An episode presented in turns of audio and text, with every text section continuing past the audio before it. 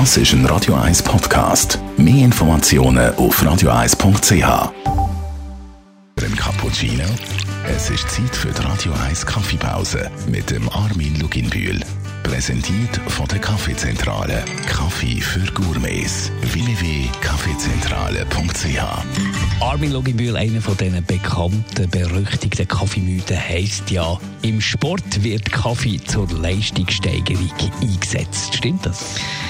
Jede Sportart trinkt, trinkt Kaffee, ob das jetzt Velofahren ist oder ob das Kampfsport ist oder Fußball oder was auch immer, die trinken alle vorher Kaffee. Und da ist eigentlich interessant, dass mit dem Koffein die Konzentration erhöht wird und dass ein Stoffwechsel da ist und das tut die Leistungsfähigkeit äh, verbessern. Und wenn einem das dann fehlt, dann macht man auf einmal halt äh, schlechten Sport. Aber ich kann sagen, viele Menschen trinken vor dem, vor dem Sport Tassen oder mehrere Tassen Kaffee und äh, sind damit eigentlich bereit für, für den Sport, den sie machen. Das heisst Anti-Doping-Behörde, oder? Das ist eine ganz gute Frage. Das ist, äh, ich mag mich erinnern, äh, Olympiade Barcelona, das ist wirklich vor einiger Zeit her. Ein Freund von mir hat dort teilgenommen und der hat keinen Kaffee trinken. Das ist ja grauenhaft.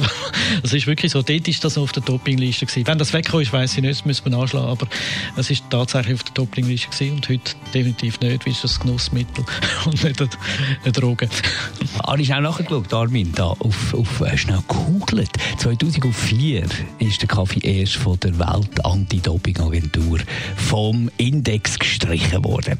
Noch ein zweiter Mythos. Entzieht Kaffee im Körper Wasser oder ist das äh, nicht wahr? Es ist so, wenn man, wenn man Kaffee trinkt, äh, geht das in die Nieren und dann wird dort halt wird es aktiviert. Also es wird auch Harn so quasi ausgelöst und man hat das Gefühl, wir müssen dann auf die Toilette und verliert Wasser. Und somit ist eigentlich der, der Mythos klar. Aber wenn man Wissenschaftler glaubt, tut ein Mensch, der Kaffee trinkt, etwa 84 Prozent vom Kaffee oder von der Flüssigkeit, die er trinkt, wieder ausscheiden im Laufe des ganzen Tages. Und wenn er jetzt keinen Kaffee trinkt, nur Wasser, wäre es 81 Prozent. Ist also fast im statistischen Fehler von 4 Prozent.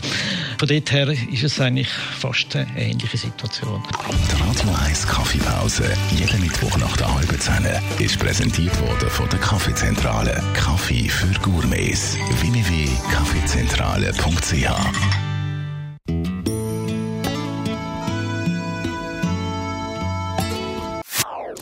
Das ist ein Radio 1 Podcast. Mehr Informationen auf radio1.ch.